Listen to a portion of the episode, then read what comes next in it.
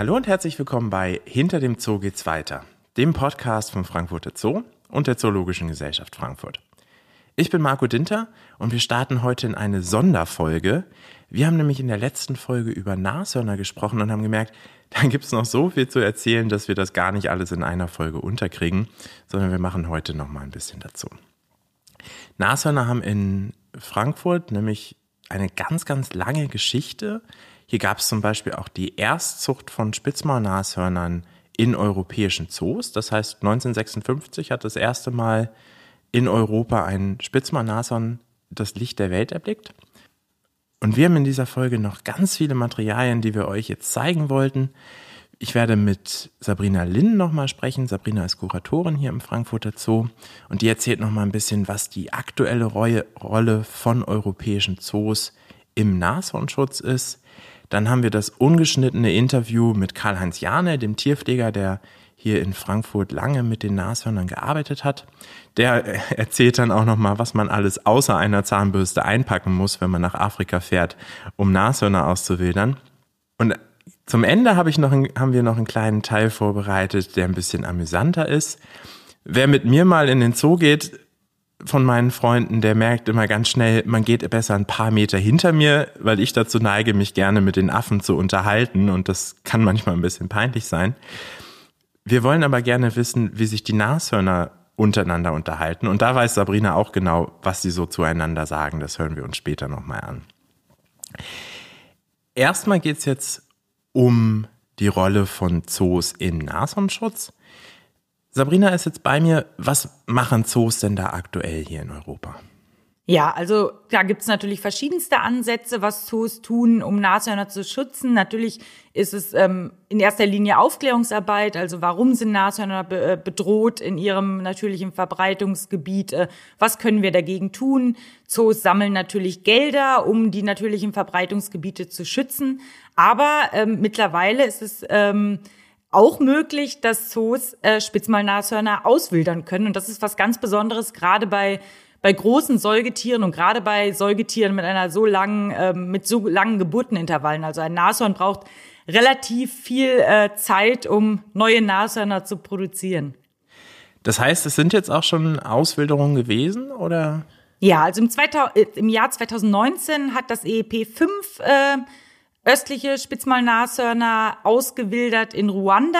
Ähm, ja, das war eine ganz große Erfolgsgeschichte, weil äh, so eine Auswilderung, das klingt erstmal relativ einfach. Äh, der ein oder andere stellt sich vielleicht den Transport etwas schwieriger vor, aber dass da ganz viel Arbeit eben vorab geschehen muss, Vorbereitung, äh, die Population muss bereit sein, um Tiere entnehmen zu können. Da spricht man ein bisschen plump von Ernte. Also es muss ein Überschuss produziert werden im Prinzip, ähm, um Nashörner aus der Population entnehmen zu können und sie dann auswildern zu können. Also das braucht ganz viel Vorlaufzeit.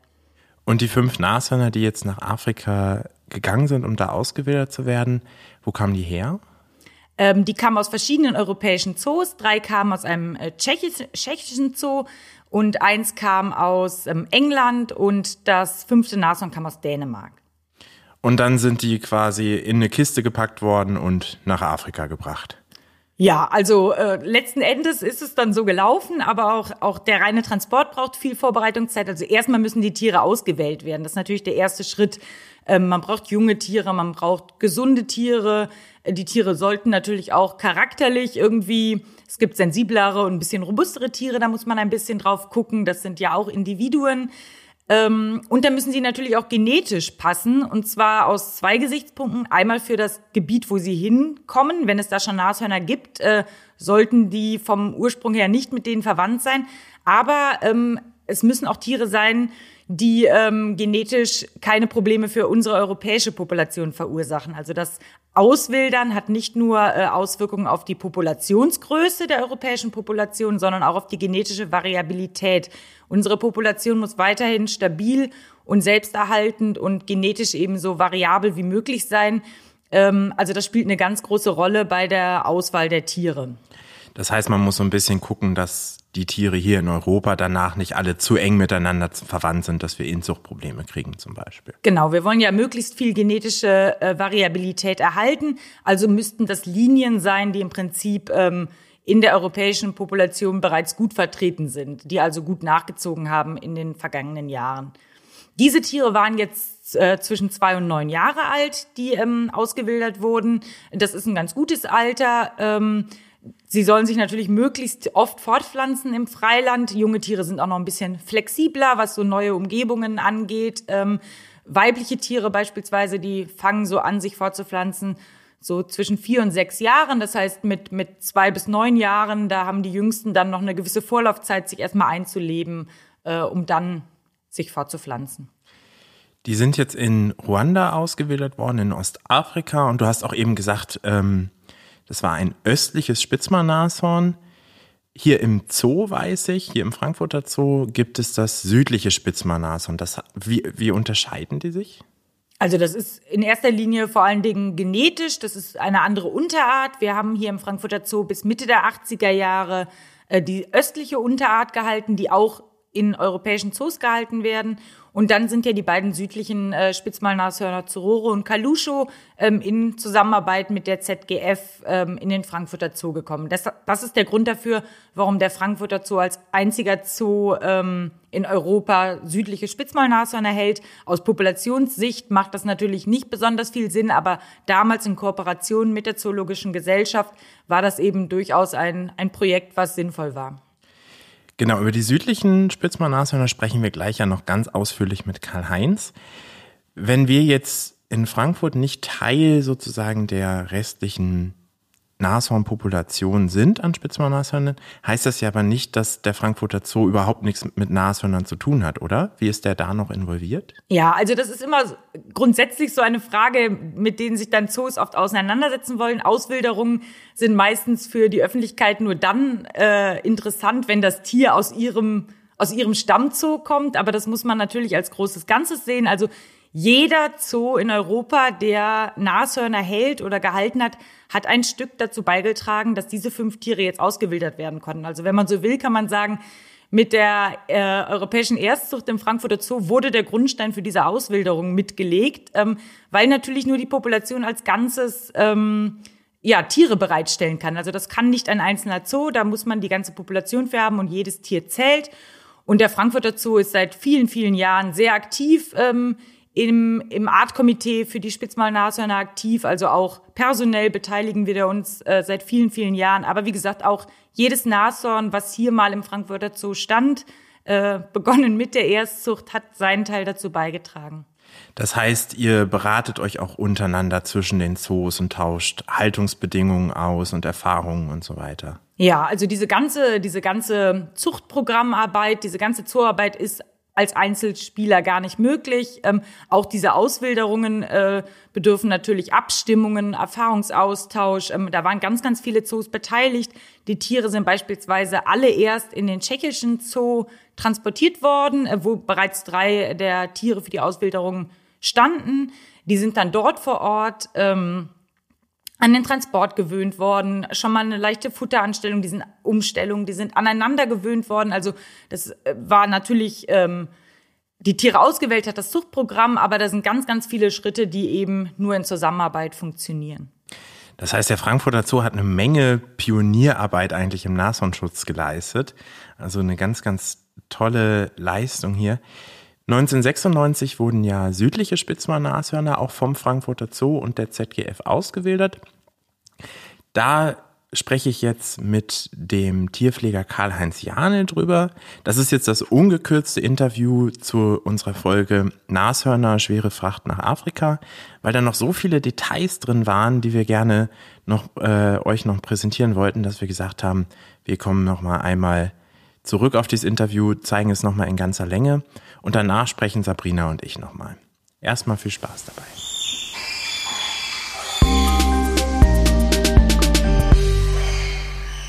Karl-Heinz Jane ist Tierpfleger hier im Frankfurter Zoo und hat Kalusche und Zororo tatsächlich von Anfang an mitbekommen und vor allem auch äh, die Geburt der Jungtiere von den beiden mitbekommen.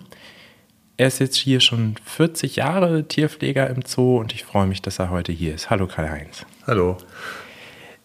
Ich habe ja gerade gesagt, du kennst Kalusche und Zororo wirklich schon seit die hier in Frankfurt angekommen ist, sind.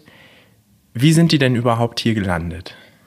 Ja gut, äh, Kalusha und Sororo sind Wildfänger aus Zimbabwe und die sind damals halt rausgefangen worden wegen Wilderei. Das sind halt durch Zählungen, die in Anfang der 80er Jahre waren, waren also äh, noch über 200 Tiere und wie dann die ZGF dann da eingestiegen ist und da waren es noch 25 Tiere und 20 Tiere wurden dann praktisch gefangen und zwei davon, Kalush und Sororo, kamen dann im Juli 89 nach Frankfurt. Ich stelle mir das für so ein Nashorn aus, aus der Natur oder aus Afrika erstmal ganz schön schwierig vor, hier sich einzugewöhnen. Wie lief denn da die Eingewöhnung von denen? Äh, gut, die Tiere werden ja schon in Südafrika oder in Afrika damals, also Zimbabwe, wurden die ja schon praktisch vorbereitet. Also bevor die auf den Transport gehen, sind die ja mehrere Wochen, Monate in der Boma, wo die also sich auf engeren Raum einstellen können schon wieder, auch bisschen aufs Futter schon umgestellt wird.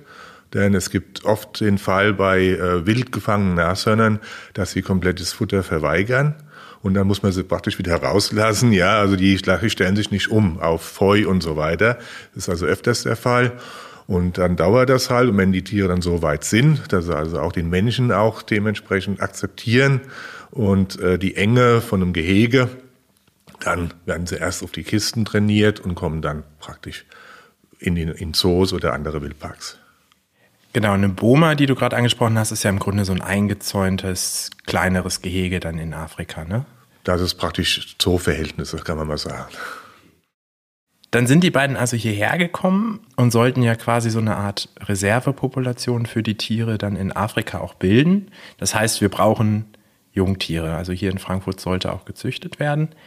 Das ist ja aber gar nicht so leicht, Spitzmaulnashörner zu züchten, oder? Immerhin sind das eigentlich ja Einzelgänger. Das sind von Natur aus Einzelgänger. Sie kommen nur zur Paarung praktisch zusammen. Und ähm, bei Carlucho und Zororo war halt auch nochmal das Problem, die waren sehr jung, wie sie herkamen. Also Zororo war etwas, etwas über zwei, Carlucho knapp über drei. Und gerade Zororo war halt deutlich zu jung, um jetzt dann mit einem Bullen zusammenzukommen, dass er halt auch aufnimmt, weil er wäre halt eventuell bei der Geburt, Schwangerschaft, hätte sie da praktisch Probleme kriegen können.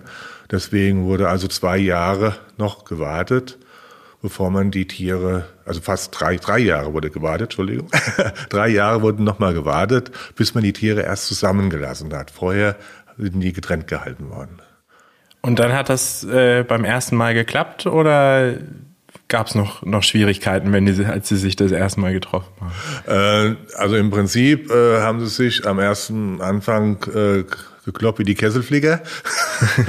also äh, Nashörner, sagen wir, das Paarungsvorspiel, das ist ist und muss auch ähm, ja ein bisschen robuster sein, ja, damit also dass die auch wirklich in Stimmung kommen, ja.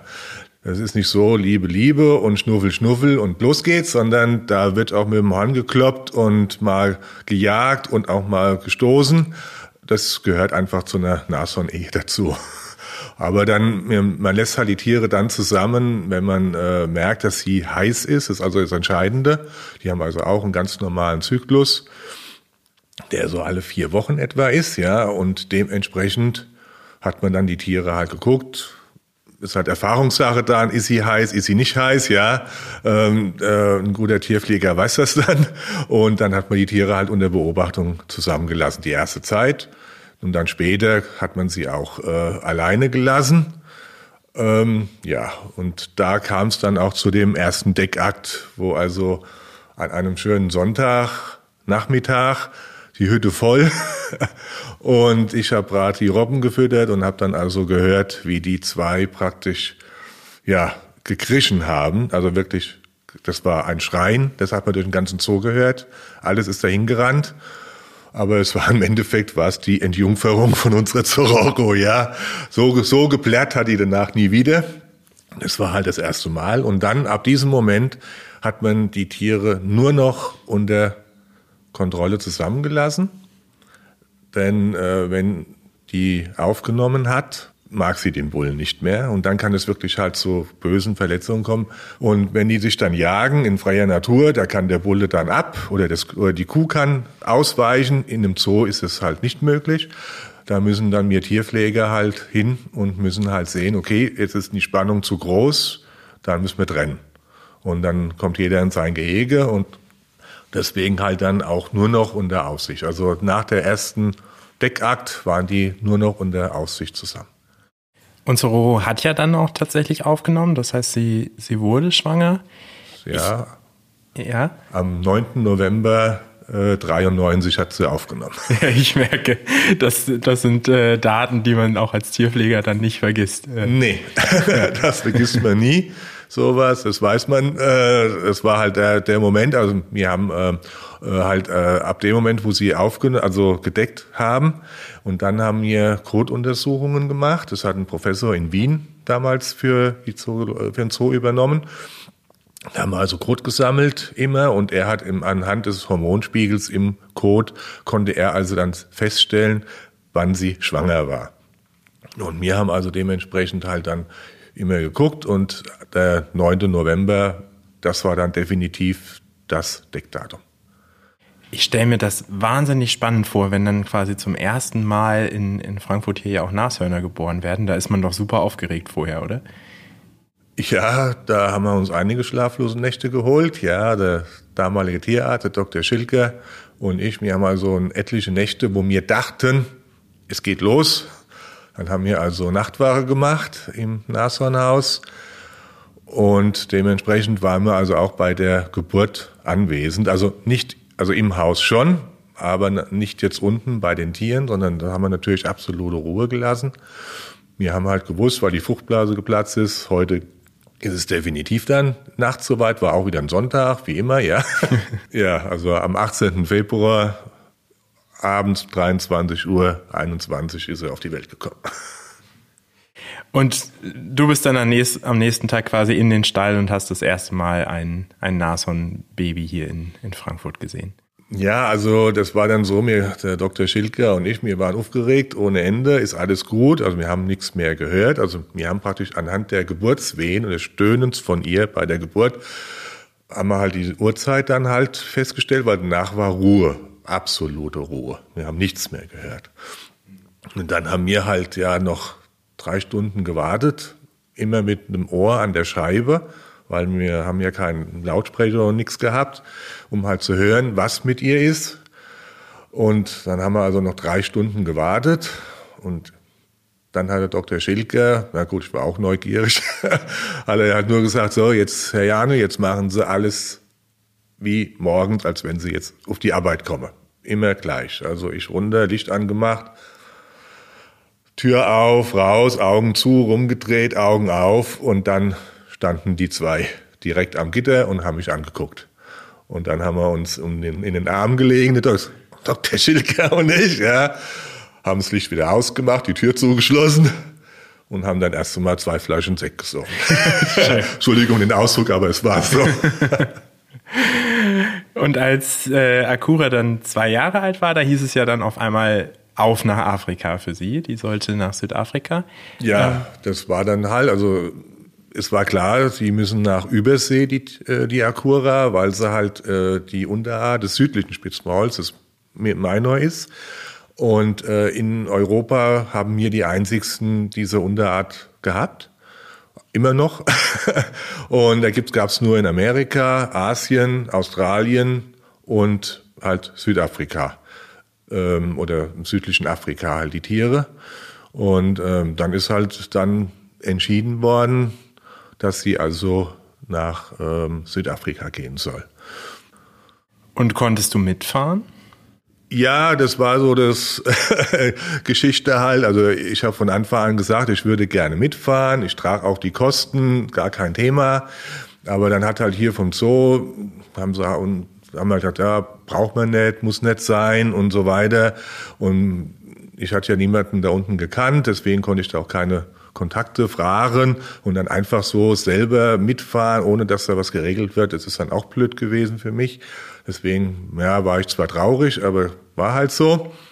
Ich habe halt das Tier halt so gut ich halt konnte auf den Transport vorbereitet und dann kurz vorher mit einem Tierarzt, der Dr. Pete Morgel, der kam aus Südafrika, um diesen Transport zu begleiten. Mit dem habe ich halt auch die letzten drei, vier Tage halt noch zusammengearbeitet, sehr eng. Und dann hat er gefragt, warum ich nicht mitfahren würde. Und dann habe ich gesagt, ja, ähm, Sie soll nicht mitfahren, wäre nicht notwendig. Da hat er nur gesagt, Bullshit. hat dann mit den Verantwortlichen hier vom Zoo gesprochen und dann halt praktisch dann zwei Tage, drei Tage vorher habe ich erfahren, dass ich also dann nach Südafrika fliege. Ne? Und da ich noch nie da war und keine Ahnung hatte, was da auf mich zukommt, habe ich halt den Piet dann gefragt, sag ich mal, Piet, was brauche ich denn alles da unten? Ne? Und dann sagt er, ja, willst du feudal reisen oder einfach? Und da ich meinte, ja, einfach. dann meinte was denn feudal bei dir? Ne? Ja, feudal ist eine Unterhose und eine Zahnbürste und einfach die Zahnbürste. Ja, und da hatte ich dann meine Auskunft gehabt und habe dann halt einen Koffer gepackt mit allem drinne, wo mir eingefallen ist und ich habe ungefähr ein Drittel davon gebraucht. Und wie lief dann die, die Eingewöhnung von Akura vor Ort tatsächlich ab? Ja, das war auch dann sehr witzig, weil also Spitzmann-Nashörner oder schwarze Nashörner, wie sie in Afrika halt genannt werden, gelten da halt als sehr scheu, aggressiv, angriffslustig. Und dann kam ich mit meinem Schätzchen darunter und habe die also aus der Hand gefüttert. Ich bin zu ihr ins Gehege rein. Das kannte sie ja von hier. Die hat sich vor mir hingelegt. Das war mein Kuschelnashörnchen. Und dann war ich also für die Einheimischen da unten, also nur der verrückte Rhino Man, weil das hätte sonst keiner gemacht, ja. Und dann habe ich also dann einen, Mitarbeiter zur Seite bekommen und habe den also mit der Acura vertraut gemacht, weil ich war zehn Tage war ich unten bei ihr und habe also die Futterumstellung ein bisschen gemacht, also Äste, Laub, was sie halt von hier nicht kannte. Das haben wir ihr halt dann gegeben und halt geguckt, dass es frisst und wie sie darauf reagiert. Und äh, auch von den ganzen klimatischen Bedingungen, wie sich das so einstellt. Und ich habe halt die Leute dann halt darauf aufmerksam gemacht, welche Bedürfnisse halt so ein Zoonashorn hat. Weil die Leute da unten, die kennen sich natürlich super mit wilden Nashörnern aus, ja. Aber ein Zoonashorn hat halt erst einmal am Anfang andere Bedürfnisse. Und das habe ich halt dann mit denen geklärt. Und es war auch ganz gut. Hat auch gut geklappt. Und dann bin ich nach Marakele gefahren, im Nationalpark, wo dann die Akura dann später hinkam. Weil erst war sie auf einer kleinen Privatfarm wie Quarantäne. Und dann ist sie dann äh, nach drei Monaten ist sie nach Marakele gekommen. Und ich habe dann bin abgeholt worden von dem Ranger, der also die Akura dann in Marakele betreut hat und habe ihn halt so da auch mit ihr vertraut gemacht und dann bin ich halt zu ihr rein und habe mich halt von ihr verabschiedet von meinem Mädchen, ja und ab dem Moment hat der Ranger mit mir kein Wort mehr gesprochen, ja, weil ich habe gedacht, na, was habe ich denn jetzt gemacht, ne, was habe ich denn falsches und so. Naja, einfach, wir sind halt nach Marakele gefahren und wir sind aus dem Auto da ausgestiegen und dann hat er nur zu mir gesagt, Karl-Heinz, kannst du klettern? Und ich, äh, ja, kann ich ja, dann komm mit. Und dann sind wir da in ein Gehege rein, man, ja, hier ist ein Nashorn. Und wenn ich halt, wenn die kommt und so, dann müssen wir auf die Bäume hoch. Naja, und dann hat er die gerufen, Ria hieß die. Ja, und dann bin ich auf dem Baum, weil Ria kam und hat dann praktisch unter mir mit dem Horn nach mir gestoßen. Ich habe da so gehangen, wie so aus dem, im Cartoon, ja, die Füße hoch, ne, der Arsch nach unten. und die hat unter mir gestanden mit dem Horn. Das, die Aktion, die haben wir dreimal gehabt. Ich war danach zerstochen, weil leider Gottes 80 Prozent der Bäume in Südafrika haben Dornen. äh, ich sah aus wie durch einen Wolf gedreht und dann sind wir da von der Anlage runter, von dem Gehege. Also es war so fünf Hektar groß. Und dann sagte er nur zu mir, so grinsend, der zu mir, also Karl-Heinz, dieses so reagieren afrikanische Nashörner. Und damit war der Bann gebrochen, ja. Und dann haben wir eine sehr enge Freundschaft, bis heute auch noch. Das ist der Juro von der Westhüse, der war das. Und, aber der war halt so baff, wie einer mit einem Nashorn so umgeht. Und dann wollte er mir zeigen, was ein afrikanisches Nashorn macht. Und das fand er ganz toll. Du hast ja ähm, Akura auch noch ein paar Mal wieder gesehen. Wie hat sie denn da dann reagiert? War sie dann schon ein richtiges afrikanisches Nashorn oder doch immer noch ein bisschen Zoonashorn? Also ich habe Akura das erste Mal dann wieder besucht. Das war knapp anderthalb Jahre später. Und ähm, da sind wir, hatten eine Rundfahrt gemacht durch Südafrika und hatten halt sehr engen Kontakt mit dem Pete Morgel. Der wusste, dass wir kommen und so. Und wir hatten uns auch mit ihm verabredet. Und dann haben wir immer mal wieder mal telefoniert von unterwegs und hatten eigentlich vorgehabt, die letzten drei, vier Tage dann bei der Acura zu sein. Und wir waren drei Wochen insgesamt unten Urlaub machen. Ja, und nach einer Woche hat er dann praktisch, haben wir ihn angerufen und so gefragt. Und dann meinte er, also hier, deine Rundreise vergisse, sofort hierher. Er steht gerade vor der Acura, die hat ganz massive Hautprobleme, so einen Ausschlag bekommen, was durch Fliegen verursacht wird. Mhm. Und es ist dann, es entzündet sich und schwillt an und das muss halt behandelt werden. Weil sonst wird, geht das auf, die Haut wird rissig, es sieht also richtig schrecklich dann aus, ja. Und es, die muss also eingerieben werden mit einer Salbe und es kommt keiner an sie ran. Und wenn du kommst, zu dir kommst, da habe ich nur gesagt, naja, so anderthalb Jahre später, die weiß doch nicht mehr, wer ich bin. Doch, doch, doch, doch. naja, also wir sind da hochgebrettert da mit dem Auto und waren dann halt am nächsten Tag da und dann sind wir zu ihr hingefahren. Der Pete war dabei und der zuständige Ranger. Und dann haben die nur gesagt, hier, wir bleiben zurück, geht du mal vor. Und da war die also schon in der Boma wieder eingesperrt. Ja, da konnten sie sie absperren. Das hat geklappt. Und ich bin halt da zu ihr hin und habe halt, ja, halt gesprochen, meine Kosewörtchen, die ich halt auch hier mit Schlumpfnase und Rübennase und was weiß ich, kleines Mädchen und so. Bin dann halt auf sie zu und dann hat sie erst geschnaubt und nach fünf Minuten hat sie sich vor mir hingelegt und hat wie ein kleines Baby gegrunzt, ja. Und als wenn ich nie weg war. Und dann war, habe ich die nächsten drei Tage praktisch, war ich nur bei ihr, habe da übernachtet auch draußen und habe sie halt behandelt, weil wenn ich nicht dabei war, hat sie keinen an sich rangelassen. Wenn ich dabei war, war es okay, ne? aber sonst nicht. Und dann bin ich also dann noch mal drei Wochen bei ihr geblieben, habe also meinen Urlaub verlängert und habe sie die drei Wochen halt noch versorgt und den Ranger dann wieder mit ihr zusammengewöhnt, damit er das dann weitermachen konnte, wenn ich halt dann weg war. Und hast du sie denn später auch noch mal gesehen? Hat sich das geändert oder konntest du immer weiter so an sie ran? Nee, leider. Das, wollte ja auch nicht sein. Also, dass, man, dass ich so einen Kontakt wieder mit ihr aufgebaut habe, das hat sich, war halt notwendig aus Gesundheitsgründen. Sonst hätten wir das ja damals nie gemacht. Aber sie musste behandelt werden und die jedes Mal in Narkose legen, das wäre wie das Tier wirklich dann wahrscheinlich tödlich ausgegangen, ja. Dementsprechend war es halt notwendig und gut. Aber danach sollte sie ja ein wildes Nashorn werden. Sie sollte ja im Nationalpark ganz draußen sein, ja, und nicht nur in einem abgesperrten Gehege und dementsprechend auch Menschen gegenüber vorsichtig und nicht hingehen und nach dem Apfel oder Karotte betteln, ja. Ähm, und deswegen haben wir dann also noch einmal, das war dann äh, drei Jahre später, und da habe ich einmal nochmal kurz Kontakt aufgenommen, aber wirklich nur eine Minute. Und sie hat noch mal reagiert, aber das haben wir dann sofort wieder abgebrochen. Also das war, wo ich die ähm, Simba runtergebracht hatte. Und das war dann der letzte Kontakt, wo ich mit ihr also gesprochen, also sie angesprochen habe, ja.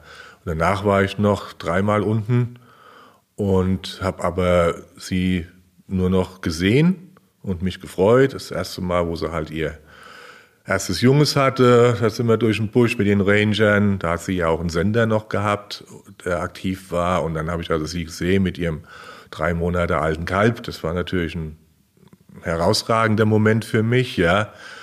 Und, äh, und das letzte Mal habe ich sie gesehen äh, 2017 im Marakele Park. Das sind auch die Ranger mit mir durch, weil ich habe halt immer noch ein bisschen Kontakte noch. Und die haben mir das halt ermöglicht und sind dann zu Fuß rum. Die hat auch einen Sender gehabt und haben sie halt gesucht, haben sie auch gefunden. Aber da habe ich sie, ich glaube, drei Sekunden gesehen und da war so ein Busch verschwunden. Und das war's, ja. Aber einfach schön. Das ist ein wildes Nashorn, was sich also in Südafrika toll eingelebt hat.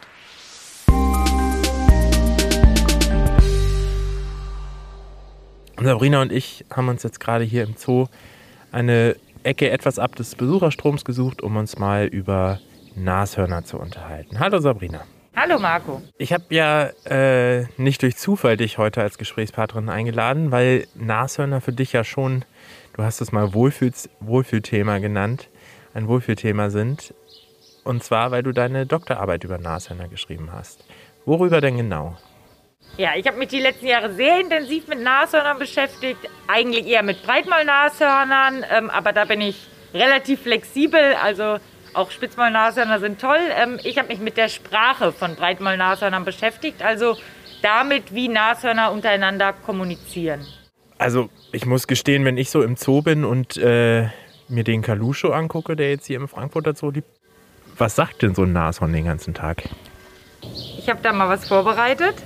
Dann würde ich vorschlagen, du spielst mal Geräusche von Nashörnern ab und dann kann ich ja mal überlegen, was das eigentlich, was uns das Nashorn sagen möchte und unsere Hörerinnen und Hörer können ja mal fleißig mitraten, äh, was wir da eigentlich hören. Das machen wir.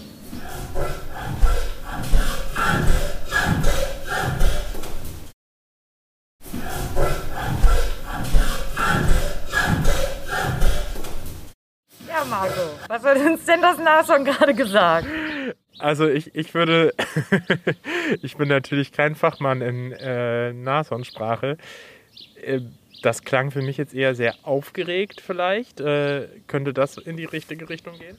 Also das war ein Kontaktruf von meinem männlichen Breitmalnashorn. Das machen aber auch Weibchen, auch Jungtiere.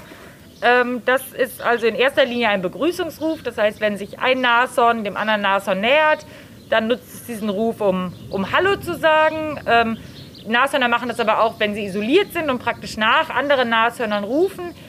Und bei Bullen fungiert dieser Ruf noch als Paarungsruf. Also das, ähm, ja, das unterscheidet sich durchaus ein bisschen. Ähm, was man über diesen Ruf auch weiß, äh, das ist ganz interessant. Der ähm, beinhaltet Informationen sowohl über, über deine individuelle Identität, über äh, deine Motivation, ähm, über deinen Dominanzstatus und auch über dein Geschlecht. Also das heißt, andere Nashörner können anhand dieses Rufes äh, diese Informationen über dich erhalten. Das ist alles da drin kodiert sozusagen. Das heißt, Nashorn, was das gehört hätte, wüsste jetzt genau, wer da gerade ruft und äh, genau. was der alles mitteilen möchte. Wow, okay, für mich hat das jetzt sich eher nach sehr merkwürdigen Quietschen angehört, um ehrlich zu sein. Na, dann machen wir mal weiter. Wir machen mal noch einen, noch einen zweiten und äh, hören mal genau hin, was uns das Nashorn jetzt sagen möchte.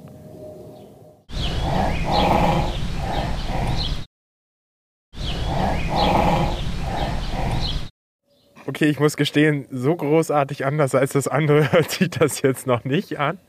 Ich glaube, da muss man sich sehr in die Materie vertiefen. Ähm, der Inhalt ist aber ein sehr anderer. Also äh, das sollte man durchaus unterscheiden können. Das war nämlich ein aggressiver Ruf. Also das war ein, ein Fauchen, ein sogenanntes Fauchen und das war, ähm, das nutzen Nashörner als eine erste Warnung. Das heißt, wenn man das hört, hat man noch die, die Möglichkeit, mit dem, was man tut und womit man sie verärgert, aufzuhören. Ähm, wenn man das nicht tut, dann würde das hier folgen.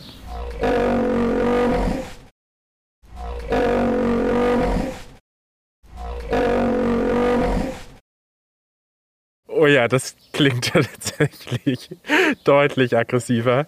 Äh, ich hoffe einfach mal, dass ich in meinem Leben nicht in Situationen komme, wo ich mit einem Nashorn solche oder wo ich einem Nashorn solche Geräusche entlocke. Das waren jetzt aber Breitmaulnashörner, hast du gesagt. Wir genau. haben ja jetzt hier im Frankfurter Zoo Spitzmaulnashörner. Spitzmaulnashörner habe ich nicht hauptsächlich in meiner Doktorarbeit, aber ich hatte auch die Chance, ein paar Rufe von Spitzmaulnashörnern aufzunehmen.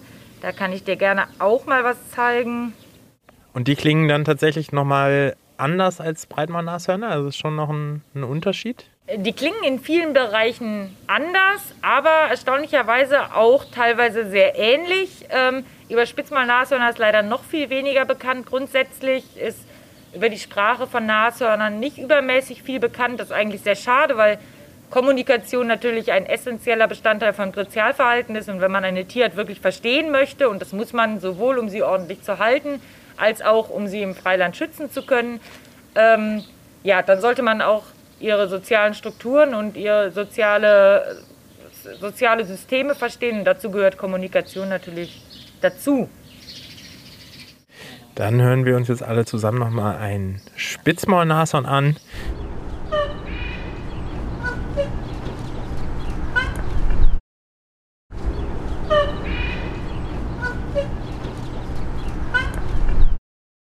Ich glaube, da ein, ein kleines Spitzmann-Nashorn rausgehört zu haben. Aber Sabrina kann uns ja nochmal erklären, was das jetzt gerade war. Das war nicht so ein kleines Nashorn, das war ein Bulle in Paarungsstimmung. Aber auch die Breitmaulnashörner machen manchmal solche Rufe. Da gibt es durchaus Überschneidungen zwischen den Lauten von Bullen in Paarungsstimmung ähm, und, und Jungtieren. Da gibt es Theorien zu. Das Paarungsverhalten von gerade von Spitzmaulnashörnern, das kann manchmal sehr aggressiv wirken auf den Menschen. Und es gibt Theorien, dass Bullen jungtierähnliche Rufe imitieren, um dem Ganzen ein bisschen die Schärfe zu nehmen. Okay, wir merken also, ich habe nicht ganz so viel Ahnung von äh, Nashornkommunikation wie du. Im Gegenteil, da lag ich ja komplett daneben. Deswegen werde ich jetzt mich verabschieden und werde vielleicht mir das Nashorn hier im Frankfurter Zoo nochmal genauer angucken und äh, ein bisschen studieren, was das so für Töne von sich gibt. Und wir hören uns das nächste Mal wieder bei Hinter dem Zoo geht's weiter.